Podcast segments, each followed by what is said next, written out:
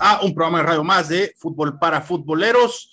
Estamos muy, muy, muy tranquilos. Este, toda esta temporada baja, la verdad, y, pues ya ven, tenemos menos programas, pero así es la NFL y vamos a tener más programas conforme vaya acercándose la temporada, pero por lo pronto hemos estado nomás solo los martes, así que esta mañana bienvenidos sean todos ustedes a este programa.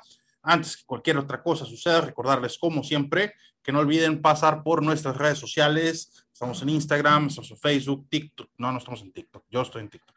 Este, YouTube, Twitter, pasen por ahí, dejen un like, dejen un follow. Ya casi llegamos a mil seguidores en Twitter. Si nos están escuchando y no nos siguen aún en Twitter, pasen por ahí. Nos faltan como 30. Se los agradecemos enormemente. Em, ¿Qué les iba a decir? Bueno, aparte de los buenos días y que espero estén disfrutando el café, eh, pues la verdad es que ahora estamos dos nada más porque luego van a, ya, ya sé que te lo van a llegar a llorar todos, ¿no? La verdad es que todo, una, una, bola de gente de cristal tenemos por ahí, pero, pero la realidad es que nadie quiere venir a trabajar, eh, ganan unos soldazos y, y, hoy estamos dos nomás, ¿no? Así que damos la bienvenida a nuestro buen amigo Agustín Grimaldi desde Mendoza, Argentina. ¿Cómo estás, Agustín? ¿Qué tal, Sergio? ¿Cómo estás? La verdad que casi te dejo solo, no te voy a mentir tuve a nada de llegar tarde y, dejarte haciendo solo el programa. Eh, yo también estoy en TikTok, aprovecho para, meter también un poquito de, publicidad. Y, con eso que dijiste de Cristal, eh, creo que la off-season no, nos da tiempo como para hablar de otras cosas, eh, lo que pasó el domingo en los Oscars. Increíble, increíble lo que pasó el domingo en los Oscars. Este, les voy a ser bien honesto. Yo soy súper fanático de Chris Rock. Em, y yo creo que para estas alturas, todos los que somos fanáticos de la comedia, de los estandoperos, sobre todo los, los, anglosajones, porque soy fanático de Ricky Gervais también y de, y de Dave Chappelle, y obviamente Chris Rock, que son de los, de los grandes.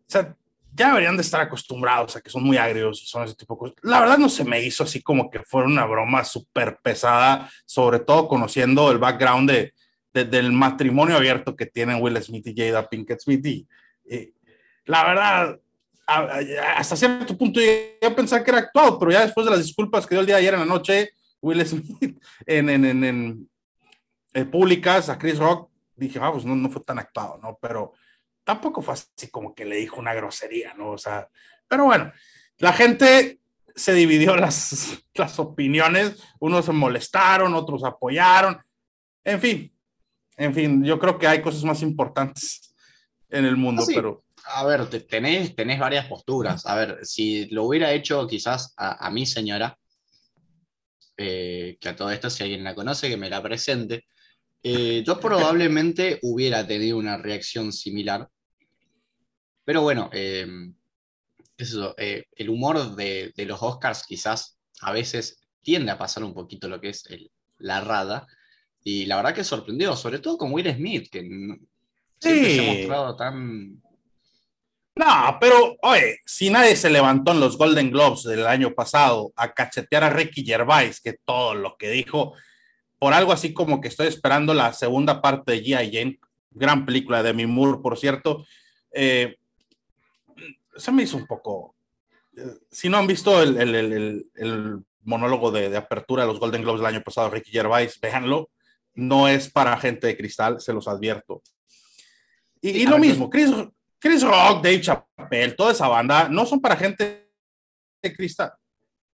No, no, no, no, no. De todas maneras, creo que, a ver, no, uno no sabe la situación por ahí que está pasando Will Smith con su, con su esposa, entonces creo que si hubiera sido consensuado no hubiera habido ningún problema. Pasa que quizás estás en ese momento. bueno, yo lo único que voy a agregar a esto es lo que le decía a mi esposa hace rato, es este, el que se enoja pierde y el que se enojó fue Will Smith y fue el que perdió. Y en vez de estar hablando de que ganó un Oscar como mejor actor, estamos hablando de que perdió el control y cacheteó a un comediante. Y, bueno, en fin, vamos a hablar de fútbol americano. ¿Qué te parece? Agustín Grimaldi. Eh, desde la semana pasada que hablamos un poco de el contratazo de Davante Adams, convirtiéndose en el mejor pagado de los wide receivers en la liga, eh, de lo que se convirtió la AFC Oeste, que se convirtió en un trabucón y que nadie se quiere enfrentar. Cardenales de Arizona enfrenta a todos los equipos de la AFC West esta temporada. Este, bueno. Hermoso, hermoso 04. hermoso 04 CN, así es. Pero, pues, este, el que nadie se esperaba, ¿no? Lo, la noticia que nadie se esperaba fue Tyrek Hill a los Dolphins. Después de que ya tenía un contrato este, en la mesa con Chiefs, de repente sale y dice, ¿sabes qué? Siempre no quiero firmar y se va con un contratazo a los Miami Dolphins. Sí, a ver, eh, lo de Tyreek Hill en realidad no es algo de este año, sino del año pasado. Me acuerdo que le quisieron reestructurar el contrato y él había dicho, una vez que está firmado, no es problema mío. Entonces, eh, Hill siempre ha tenido muchos problemas con ese tema de, reestructurar el, el, contrato de él. Y a ver, Miami estaba desesperado por un wide receiver. Y a ver, hay que ser sincero, se debe a uno de los top tres mejores de la liga. quizás, un, quizás un poco sobrepagado, no vamos a decir que no, porque 30 millones al año es un cap hit bastante, bastante interesante. pero nada más sobrepagado que Christian Kirk a los Jaguares. No, yo, creo que en la offseason nada, nadie se sobrepagó más que ese, ese yo, creo que el, el representante de Christian Kirk es un genio, un genio increíble. Y el general manager de, de Jaguars. Es un idiota. Ah, sí, es, un idiota. O sea, si Christian Kirk no pone una temporada de 1500 yardas y 10 touchdowns como menos, tiene que, tiene que renunciar. Sí, por mucho. Oye, y regresando al tema de los Miami Dolphins. Y Miami Dolphins, con la firma de Tyreek Hill, se convierte, tiene uno de los dúos más rápidos de wide receivers de la liga, con Jalen Waddle eh, y Tyreek Hill y Jalen Waddle, que fue uno de los grandes este, revelaciones rookies de la temporada pasada, y se pone interesante este, la AFC eh, este. Sí, no solo los wide receivers, sino que los running backs que contratado, que son Raheem Mostert y Chase Edmonds, ambos también son muy, muy rápidos. De hecho, Mostert es uno de los running backs más rápidos de toda la liga. Y, la verdad que la velocidad que va a tener Miami va a ser muy, pero muy interesante. A eso se le suma la contratación de, de Armstead, el, left tackle más codiciado de esta, de esta offseason. Así que sí, Miami no creo que sea contendiente todavía, pero sí es un equipo al que le vamos a tener que prestar mucha más atención este año. Sí, claro, claro. Y, y, y pues es una... Eh, no sé si también si ponerlos como contendientes, ya desde la temporada pasada eh, esperábamos demasiado de ellos. Al final, pues nos decepcionaron muchísimo, aunque sí se enracharon como con ocho o nueve partidos ganados al hilo, pero al final eh, ya estaban contra la pared, ¿no? Eh, y, el, el primer partido que perdieron después de esa racha los eliminó. Obviamente, pues es, es una eh, división de tres, de tres equipos. Yo creo que los Jets no tienen nada que hacer en esa división este año, eh, pero por ahí podría colarse dos de esa división, de la, de, la este, de la americana. Sí, te podría decir que hasta tres, aunque en realidad New England ha perdido mucho, mucho poder. Sí, Ahora, a los, Jets, los Jets no creo que dejen de ser eh, últimos en su división pero han tenido contrataciones que han sido bastante interesantes, como por ejemplo la de, la de Solomon Thomas, que la hicieron ayer, y la de Laken Tomlinson, uno de los, de los linieros ofensivos de una grande, eh, gran línea ofensiva de, de, los 49ers. Pero sí, la AFC en, general eh, se, ha, se, ha, reforzado muy bien. Y, no sé y dejó muy, muy mal parada la NFC. Sí, no me acuerdo quién dijo que ya era tiempo de, de hacer como un, un recambio en, las, conferencias. Yo me quedo con lo que dijo el cornerback, uno de los cornerbacks titulares de Miami Dolphins, que dijo, qué padre, puso un tweet, qué padre, me, reestructuré mi contrato para que trajeran, trajeran a, Tyrek Hill y me quemara todos los, todos los entrenamientos. me, causó mucha, mucha gracia. Pues sí, eh, probablemente lo vaya a quemar en todos los entrenamientos. Entonces, eh, interesante contratación. Eh, se ve la mano del coach que acaba de llegar este año a los Miami Dolphins, sí se ve. Eh, esperemos que Tua, no sé qué pienses, Tua, Tua esté a la par de las armas con las que lo rodean. Va a ser un lindo reto. va a ser un lindo reto. Le trajeron un, receptor top, top 3. Tiene a un rookie que viene de romper el récord de recepciones en una temporada. Tiene dos muy buenos running backs. Tiene una línea ofensiva mejorada, que probablemente la terminen de mejorar este año con el draft. Así que sí, es una linda prueba para Tua que, a ver, en cuanto a estadísticas, tiene más o menos lo mismo que Kyler Murray en sus primeros 16 partidos. Bueno, eh, habría, habría que ver con... Sí, sí, sí. Pero... Habría que ver cómo, le va ahora con, con, expectativas reales. No es lo mismo ser un, un coreback que promete a tener un equipo que, que realmente te va a acompañar y, y donde tenés que dar resultados. Es correcto, es correcto. ¿Tú tienes las mismas estadísticas que Kyler Murray?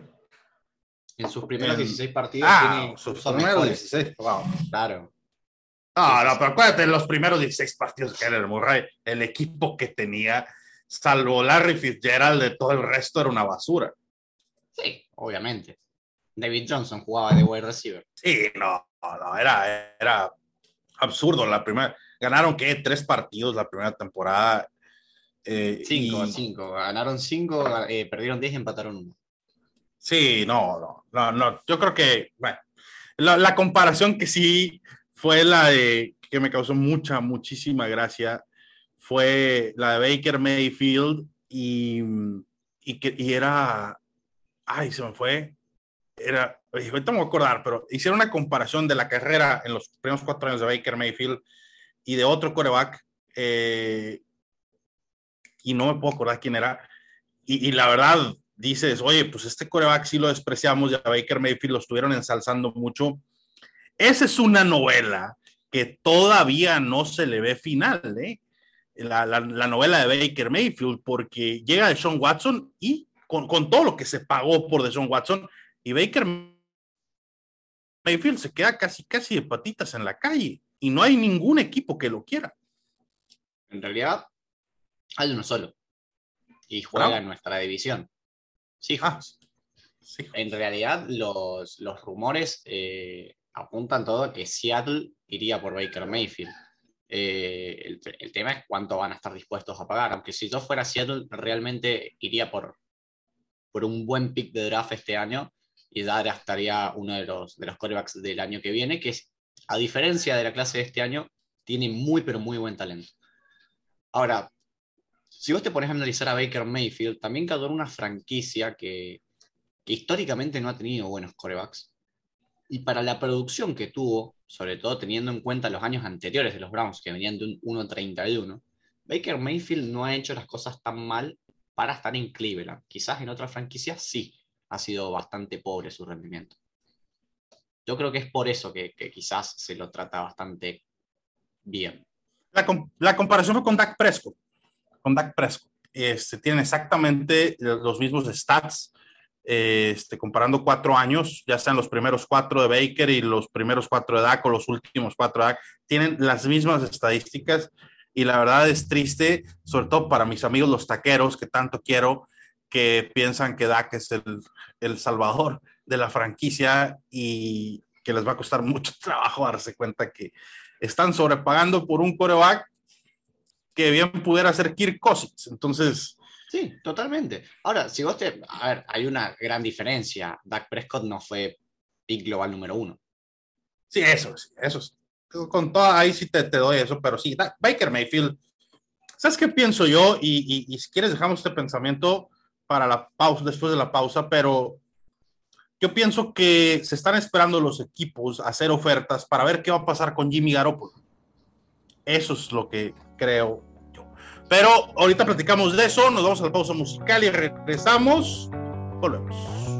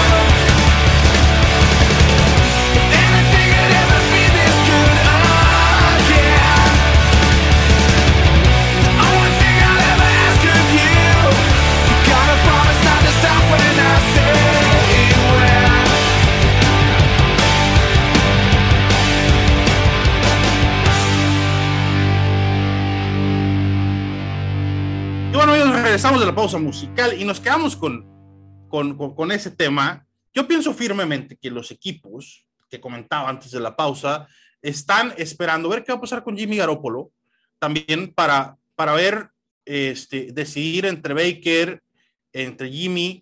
Te voy a decir por qué. Jimmy Garoppolo son 25 o creo que 25, 27 millones, no me acuerdo, de cap hit, como para tenerlo sentado en la banca, ¿no? Dadas las declaraciones que ya hicieron tanto Shanahan como, como Lynch, el, el, el general manager, es claro que Trey Lance va a ser el titular. Y ya en la semana hizo unas declaraciones por ahí el GM de, 49ers, Lynch, que eh, si no podían deshacerse de Jimmy Garoppolo, le iban a encontrar algo que hacer en la organización. Pero al final del día tienen que renovar a varios jugadores, a Nick Bosa, este, a Divo Samuel, que por ahí se estaban tensando las negociaciones. Entonces, 27 millones de cap space, son 27 millones de cap space. Yo pienso que se van a esperar por ahí de designarlo después de junio primero y lo van a dejar ir. Entonces, ahí se van a decidir si qué, qué equipos puedan ir por un Baker Mayfield o por un Jimmy Garoppolo. No sé, salvo tu mejor opinión al respecto. Sí, sí, sí, la verdad que sí, es muy probable y, yo creo que Jimmy D es el mayor perdedor en la vuelta de Brady a la liga, porque los Buccaneers eran uno de los principales equipos que, que iban a buscar a, a Garoppolo en esta offseason. Y, y si vos ves qué equipos hoy necesitan corebacks sacando uno o dos, no tenés más, porque quizás Seattle, si no va con Locke, puede ir por ellos, pero después te vas. La NFC Oeste tiene corebacks. Eh, Lions no creo que, que, que traeré por, por otro coreback. Se van a quedar con Goff o quizás vayan por uno en este draft. Entonces, las opciones para Jimmy Garoppolo y para Baker Mayfield son realmente muy, pero muy chiquitas. Sí, ¿qué estás hablando? Estás hablando de Carolina, eh, estás a Seattle. Carolina, Carolina que se convirtió en el. No, perdón. Carolina no. Kyler Murray se convirtió en el coreback favorito para unirse a Carolina. Sí, cosa que no va a suceder. Eh, lo sabes tú, lo sé yo, lo saben, a menos que Carolina quiera despedirse de. Si lo que pagaron por Deshaun Watson, con un que tiene un contrato tan multimillonario, ahora pagar por un Kyler Murray que tiene un contrato muy amigable porque le quedan dos años de contrato de rookie, este, la verdad es que va a costar mucho más, mucho, mucho más. Más aparte, darle un contratazo multianual. Sí, pero sigue siendo bastante curioso que a, pesar de las declaraciones de Murray, sigan habiendo rumores. Rumores siempre va a haber. Yo siempre lo he dicho, rumores siempre va a haber. Sí, pero yo no creo que Kyler se vaya a ir y yo no creo que la directiva lo deje ir. Sería algo absurdo. O sea, ah, ilógico. La, verdad que sí. La verdad que sí. La verdad que sí. A menos que te digo, el precio esté súper mega muy bueno. Entonces sí. Y a ver, o sea, dos primeras rondas y dos, dos rondas más altas, la verdad que la pienso. Sí, y, y, algún jugador, llámese Christian McCaffrey, no sé. ¿Sí? o sea, ¿por qué no? Eh, habría que ver. Sí, porque aparte, a ver, tampoco es que Murray ha demostrado ser por lo menos una solución eh, de campeonato. Sí es una solución para hacer una buena franquicia. Pero no, el campeonato. Sí, por lo menos, sí, por lo menos aún. Creo que quizás este año ya es el año definitivo, como bien lo has dicho vos, como hemos tenido bastantes discusiones. Eh, creo que sí, ya este año no, no da el salto creo que ya sí hay que empezar a replantearse, porque tenés corebacks como Joe Burrow, como Josh Allen, o como Patrick Mahomes, que en sus primeros años eh, han tenido mejores rendimientos. Y la verdad que para ser un pick número uno se le tiene que exigir resultados. sí, y este es el año, el cuarto año. Ya no hay, es un coreback de tercer año, no, ya, ya eres un veterano de cuatro años. Este, ya, ya ahora sí, ahí sí me voy a subir al tren tuyo, del Roco, del Potro, en, hablando de Cardenales de Arizona y decir, este cuarto año de Kyler Murray ya tienes que dar resultados. Si no, eres un producto, un Baker Mayfield más, un producto de los corebacks de la Universidad de Oklahoma, que eh, eso es lo que tienen, o sea, te crean corebacks y después de un tiempo ya no dan resultados. Y ahorita puedo dar mil ejemplos. O es más, yo reto a alguien que me diga de corebacks legendarios de Oklahoma que hayan realmente triunfado igual que los de Alabama eh, en la NFL. los de Alabama también son corebacks bastante, bastante malitos en la NFL. Es correcto. Y, perdóname, y perdóname que, esto se convierta en zona árida por, por momentos, pero me da un poco de, rabia que sabiendo que este quizás es un año bastante, bastante importante para Kyler Murray, no estén haciendo las cosas bien para, para rodearlo. Porque es evidente que hay un, hay un hueco muy grande entre el wide receiver 1 y el resto de los wide receivers. Sí, no, no, es, es, es, inmenso. Pero yo te voy a decir lo que va a pasar eh, eh, eh, en todo mi tiempo que desde que Steve Keim está aquí. Va a haber contrataciones. Steve Keim está esperando a conseguir gangas de wide receivers y hacer a lo mejor un wide receiver room de comité.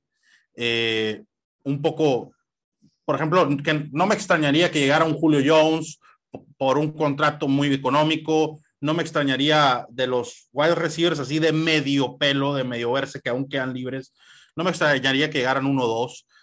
Eh, ¿Quién te queda? Pues DJ se fue, se, fue Pero te estoy hablando de medio pelo, o sea, no te estoy hablando de, o sea, para hacer un wide receiver room de comité. Es, es, a, lo que voy.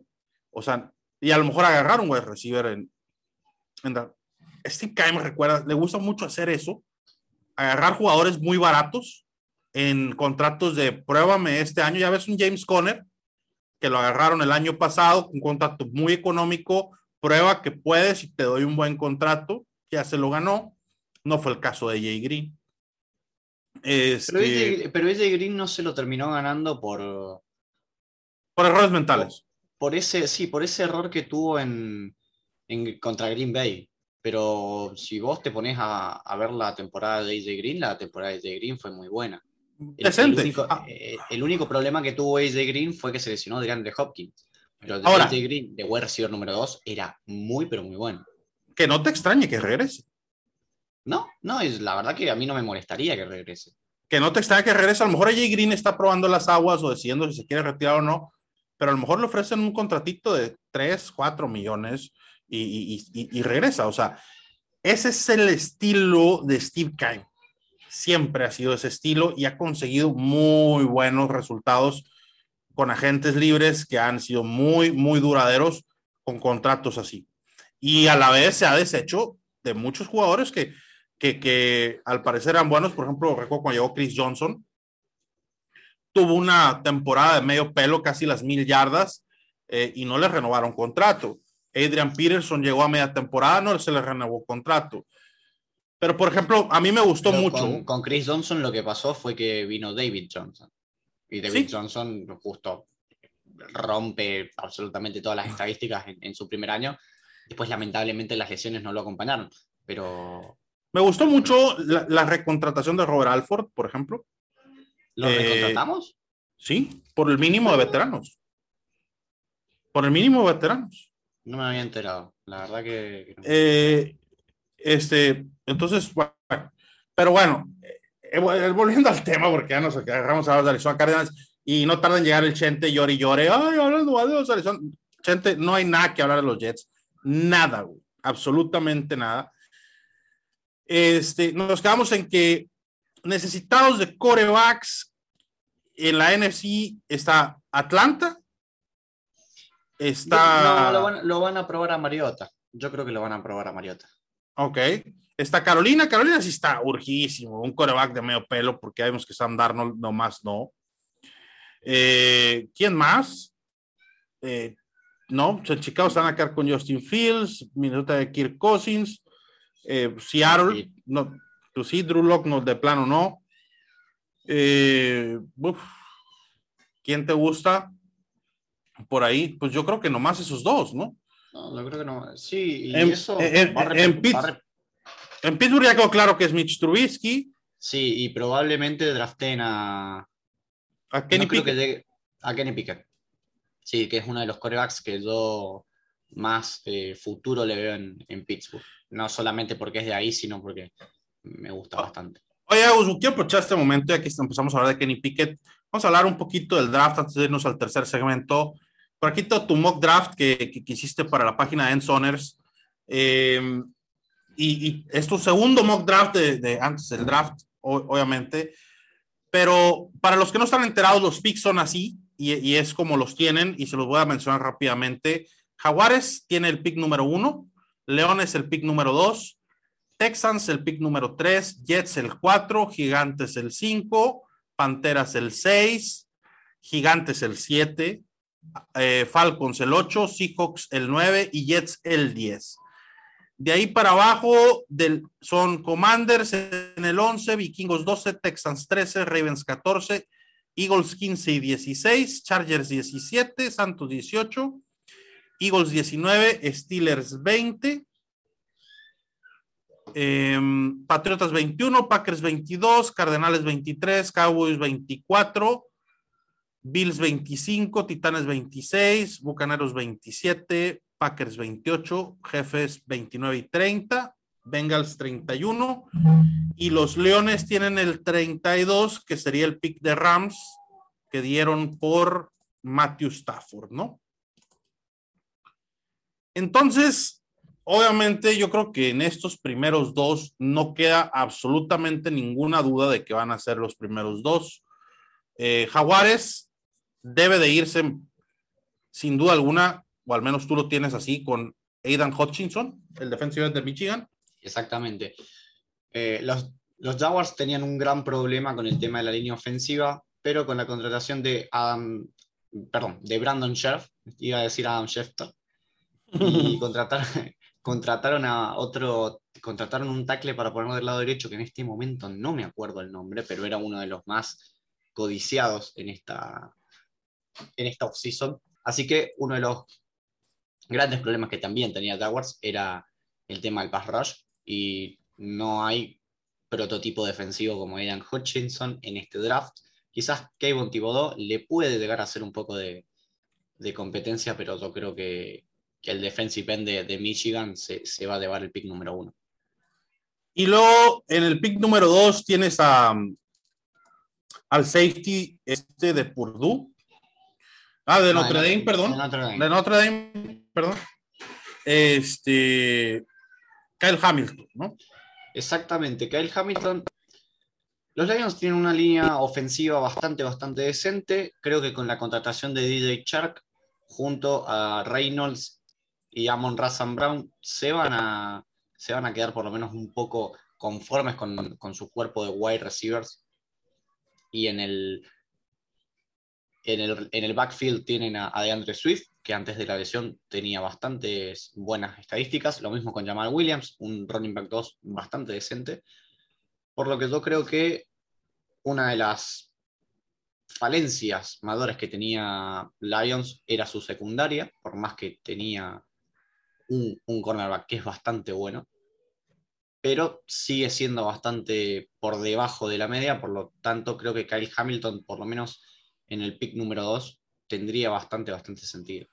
Oye, ahora explícame, ¿por qué tienes este, a Malik Willis como el primer coreback que sale en el, en el draft? Obviamente lo tienes para Panteras. ¿Y por qué no para Gigantes, por ejemplo, que está urgido de un buen coreback? Porque hay que ser sinceros, Danny Dimes no, no, no va a ser gran cosa en ese Me parece que los Giants tienen otras falencias antes que Daniel Jones. Si bien Daniel Jones es un gran problema, no le han dado tampoco demasiado, demasiada protección. De hecho, es uno de los, de los puntos más flojos de New York. Creo que fue la, ofensiva, perdón, la línea ofensiva número 31 el año pasado. Por lo tanto, me parece que Charles Cross en el, número 5, porque yo tengo antes yéndose a Ivan Neal, puede ser Charles Cross, puede ser Equonu, puede ser Rayman. Rayman en realidad debería, debería caer un poco más, pero creo que Charles Cross viene a traer un poquito más de, protección a Daniel Jones, que ya dijeron que va a jugar este año, que va a ser el quarterback titular.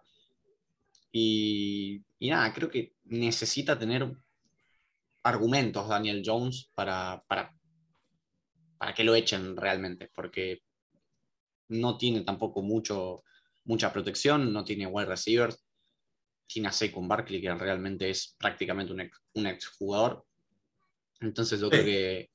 es un fantasma de lo que suele.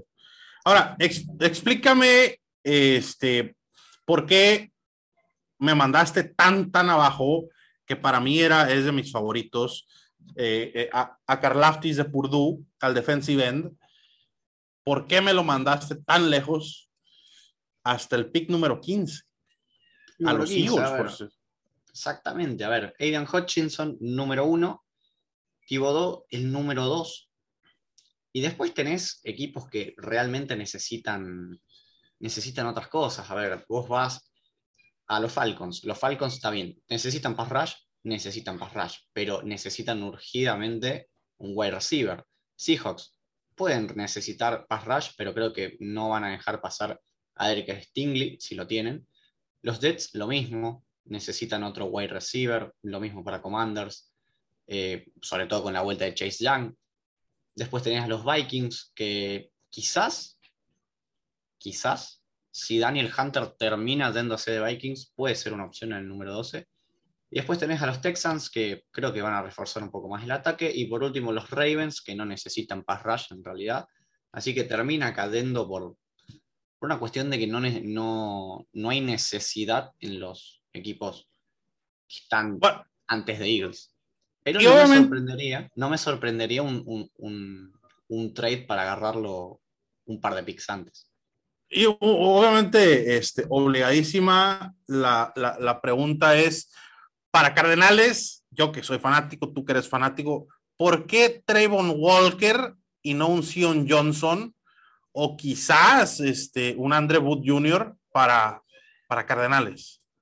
Creo que Wood Jr. no va, no va a llegar por empezar. Y después, si vos tenés la posibilidad de Trayvon Walker o Sion Johnson, creo que Trayvon Walker está ganando muchísimas, muchísimas posiciones últimamente. De hecho, se rumorea que puede ser eh, uno de los primeros defensivos en salir, si no es el primero. Entonces me parece que si tenés a Trevon Walker disponible en el número 23, hay que agarrar. O quizás un Tyler Linderbaum. Ya sabemos que normalmente los centros que vienen del college terminan jugando de guardias. Este. Sí, no sé. creo, que, creo que la gran ventaja que va a tener Arizona en el número 23 es que de las posiciones que, que, que necesita reforzar hay bastante talento. Entonces, por A o por B va a terminar cayendo algún, algún, buen pick. Algún pues, jugador, pues, mientras no agarre un linebacker, todo va a estar en orden en Arizona porque, híjole, nos ha ido como en feria con los últimos dos linebackers. Con Simmons no tanto y le voy a dar el beneficio de la duda a, a Saban Collins porque casi no jugó el año pasado, pero va a jugar ahora ya que se fue este, Jordan Hicks. Entonces, por ahí me gustaría ver. ¿Qué te parece? Vamos a la pausa eh, musical, regresamos y tocamos otros temitas por ahí. Volvemos.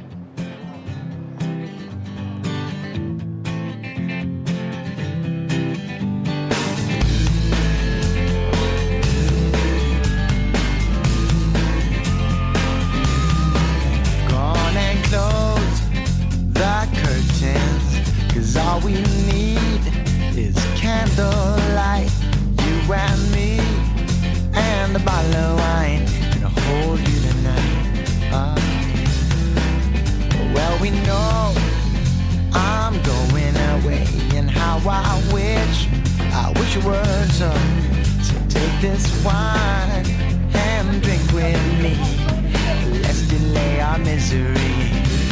Say tonight, fight the break of dawn. Come tomorrow, tomorrow I'll be gone. Say tonight fight the break of dawn. Come tomorrow tomorrow I'll be gone. There's a log on the fire, and it burns like me for you.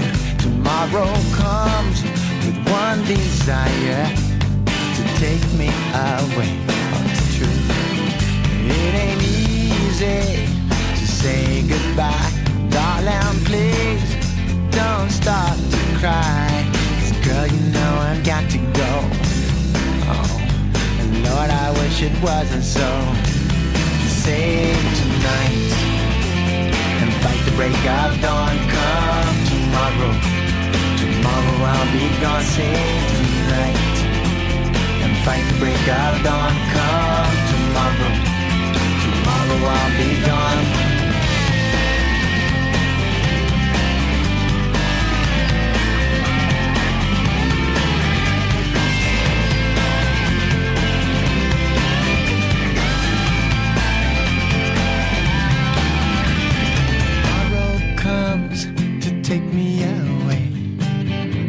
That I that I could stay.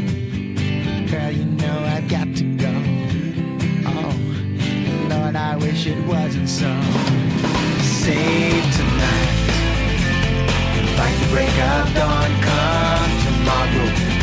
Tomorrow I'll be gone. Save tonight and fight the break of dawn. Come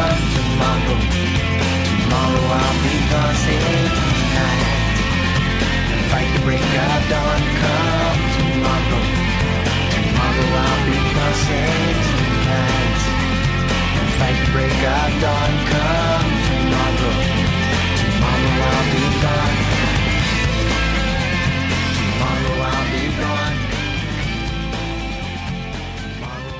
Y bueno, amigos, regresamos de la pausa. Eh, todavía nos quedan temas por ahí, Agustín, que tocar. Eh, no sé si te queda, como dice mi buen amigo Alex Colli de Cardinals España, eh, no sé si te queda algo en el tintero por ahí. No, sí, justo me quedó el. Justo hablamos del pick número 23 y hablando de las necesidades de Arizona. Yo creo que wide receiver en, primera ronda me encantaría, siempre y cuando sea o Traylon Burks o Drake London. Drake London probablemente vaya a ser el, el primer wide receiver en salir. Y después tenés a, a Traylon Burks, un jugador que mide más de un metro noventa y, que es ese prototipo de wide receiver que no tiene Arizona que podría venir bastante bien. Pero, pero realmente la, la calidad de jugadores que hay en primera ronda creo que es muy buena, por lo menos hasta el pick número 20 28, más o menos. Después sí puede haber alguna, alguna caída o alguna subida de algún jugador inesperado, pero, pero la verdad que la primera ronda se ve bastante, bastante interesante. Y hay un jugador que por lo menos a mí me gustaría agarrar en segunda ronda, que es Kair Elam, el, el cornerback de Florida, que, que la verdad que se ve bastante interesante. Para juntarlo con, con Marco Wilson, ¿no? Fueron compañeros. Exactamente. Pero sí, se- sería interesante eh, ver qué va a pasar el draft. El draft siempre da sorpresas. De repente eh, ves por ahí algo, algo que no esperabas, ¿no? Y, normalmente, En, el- en el draft del año pasado, discúlpame, eh, Joe Tryon, que es el pick número 32 del, de Tampa Bay, nadie lo tenía. No lo tenía nadie. Y de repente fue primera ronda, bien, número 32, pero, pero sí, a ver, el draft siempre te regala alguna que otra sorpresita. Sí, claro. eh, yo tengo una y se va a quedar grabada eternamente. Ya se retiró, de hecho, eh, pero los Cowboys fueron muy criticados eh, hace varios, yo creo que 10, 11 drafts, eh, por escoger un centro con el sexto o séptimo pick global. Y el centro este de Cowboys, que ahorita se me escapa el nombre, fue el mejor centro de la liga por nueve años consecutivos. Entonces, fue muy criticado por escoger a alguien que a, ese centro que lo tenían como en tercera ronda. eh, y se acaba de retirar hace dos años. A ver si, me, regresa el nombre. Pero siempre, siempre da sorpresas y siempre se encuentran joyas. Vemos, por ejemplo, joyas como TJ Watt, que fue un segunda ronda. eh, y, y- y ya vean lo que, que resultó ser TJ Watt. Entonces, los drafts siempre son interesantes y, y siempre son entretenidos. Sobre todo las primeras tres rondas. Sí, el, el mismo Antonio Brown. sexta Antonio. Brown, Russell Wilson, eh, ni se diga Tom Brady. eh, Bueno, yo, O sea- yo sé que no te gusta, pero Dak Prescott, si no me equivoco, fue cuarta ronda. Algo así, tercera o cuarta. tercera, cuarta ronda. Y a ver, para ser un tercera, cuarta ronda, la verdad que ha tenido bastante buena producción. Sí, sí, sí. Sí, sin duda, ¿no? Y hay muchos así eh, que han. El mismo James Robinson, el running back de los Jaguars, fue un drafted. un drafted. Este, hay uno también que fue un drafted, Adam Thielen. Sí, exactamente. Adam Thielen fue un drafted. Eh, Eh, Edelman. Kurt Warner. Sí, sí, sí. Kurt Tony Warner. Romo. Sí, entonces hay algunas historias, el draft siempre se pone interesante y siempre encuentras dos, tres joyitas. Cabe recalcar que eh, la pareja de Buda Baker en Arizona, este, Thompson, no fue undrafted, pero fue del draft suplementario. No sé si lo recuerdas, este, y ha resultado una joyita. El draft suplementario, para aquellos que no, no, no saben, es un draft que pasa como dos semanas después del draft normal y es para, sobre todo para aquellos jugadores de escuelas que no les permiten entrar al draft hasta que termine el año escolar. O que se les pasó o por algún motivo no pudieron entrar al, draft normal, se declaran, pero te cuesta el que te escojan en ese draft suplementario, te cuesta, vamos a decir, si te escojan en la segunda o tercera ronda, te cuesta una segunda o tercera ronda del siguiente draft. Entonces, ese es el draft suplementario. Eh, está tranquilo este draft, Agustín. No hay grandes estrellas como en otros drafts, pero se ve sólido. Sí, sí, sí. eh, eh, la verdad que sí. A ver, que tenga memoria así de que sigo el draft con mucha, con, mucho cuidado, por así decirlo. Yo me acuerdo del draft de 2018, que era una, una cosa increíble que era Josh Rosen, Baker Mayfield, eh, Josh Allen, y me está faltando el otro, Sam Darnold. Y era una Y cuestión. de Lamar. Lamar. Y, y nadie sabía, pero por lo menos esos cuatro que estaban un poquito mejor valorados que, que Lamar. Y esos cuatro, me acuerdo que era, nadie sabía en qué posición se iba a ir cada uno. O sea, sí habían algunas eh, suposiciones, como por ejemplo Sam Darnold a los Jets y Baker Mayfield a Browns, aunque Sam Darnold estuvo muy cerca también de, de Cleveland, pero eh, el tema de, Jo- de Josh Allen y Josh Rosen fue, fue realmente muy interesante. Después tenés en 2019 eh, Nick Bosa, la, la- la pelea entre el pick 1 entre Nick Bosa y Kyler Murray. Después tenés a Quinton Nelson. Eh, en 2020, la, que si no hubiera existido Joe Burrow, Chase, Chase Young hubiera sido el, el pick número uno y, y quizás Okuda se lo podría haber llevado. Eh, también estaba Simmons, que, que por lo menos eh, se decía que era el mejor prospecto defensivo, por lo menos del siglo XXI o, o algo así. Eh, tenían a Lamb, tenían muy buenos Sí, sí. prospectos. Y este draft no tiene superestrellas, así No. que tú digas. eh, mucho tiene que ver, pues, las prácticamente la temporada perdida del 2020 del college.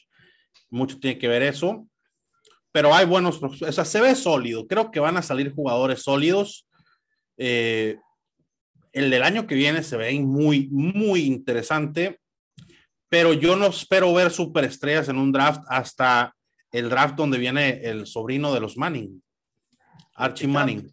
Te lo estaba por, por decir. Te lo estaba por decir. Ah, sí, sí. eh, Tiene el mucho muchacho- hype, tiene mucho hype.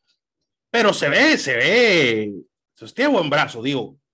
Eh, apenas es, es- es- creo que es junior en la, la preparatoria y tiene muy, muy buen brazo. Entonces, por ahí lo vamos a ver en unos 3, 4 años más, entrar al draft de la NFL y, y al menos ahorita tiene mucho hype. Sí, y, y pasando este draft, yo creo que me quedaría por lo menos con Hutchinson. Me quedo con. Sauce- con Thibodeau, pero más que Thibodeau me gusta Sauce Garner o a Matt Mm. Garner, el cornerback de Cincinnati.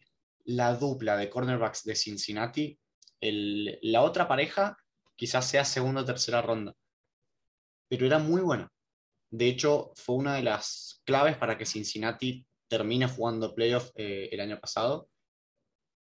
Y me tengo que quedar quizás, puedo elegir a Chris Olave o a, o a Jameson Williams, pero creo que me quedo con esos, con esos, por lo menos para, para que tengan un impacto real apenas entren a la, liga.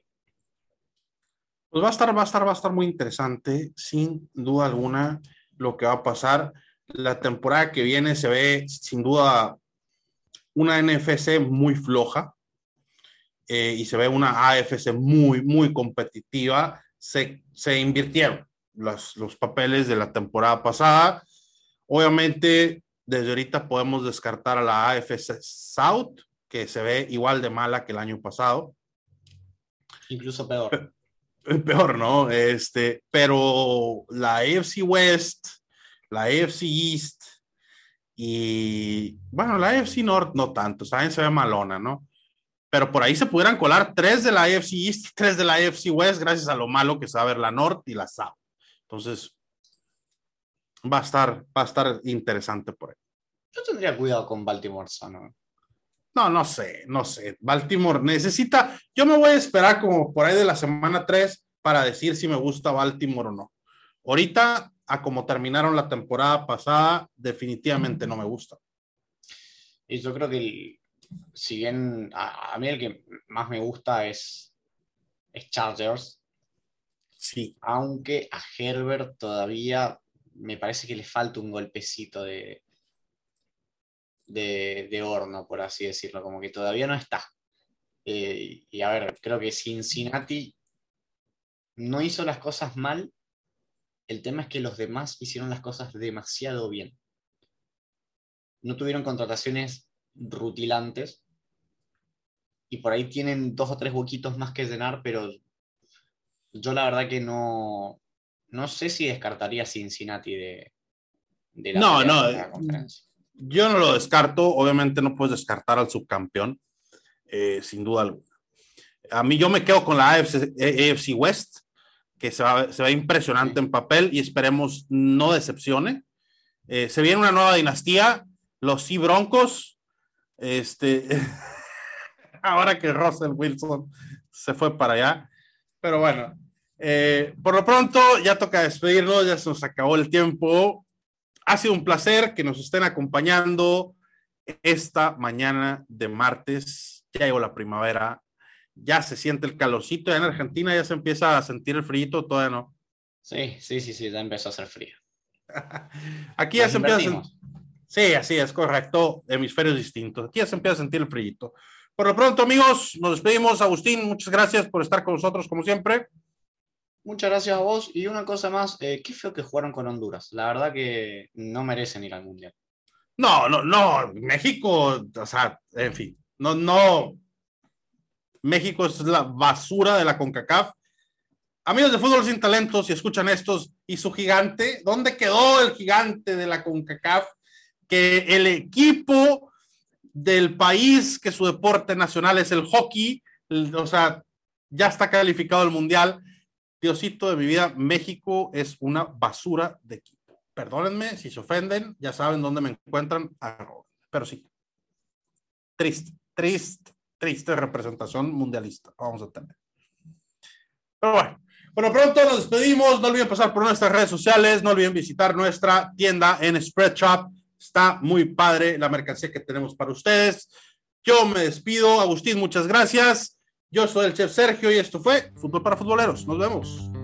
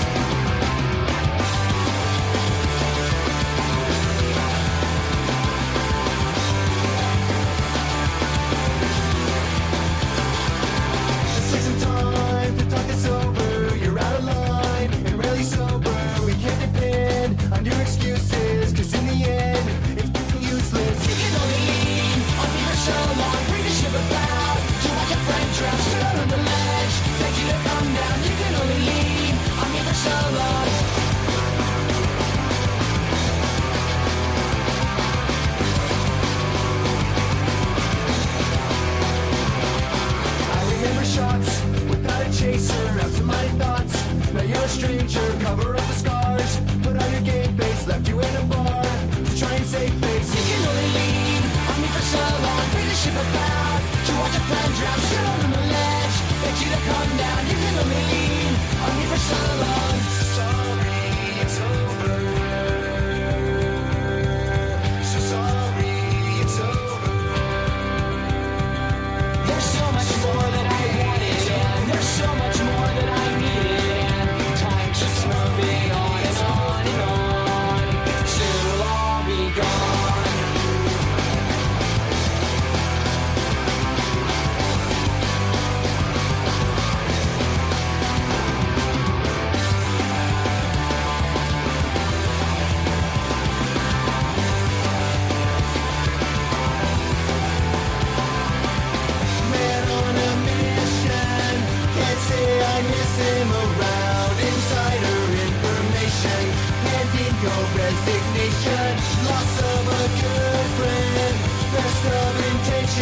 found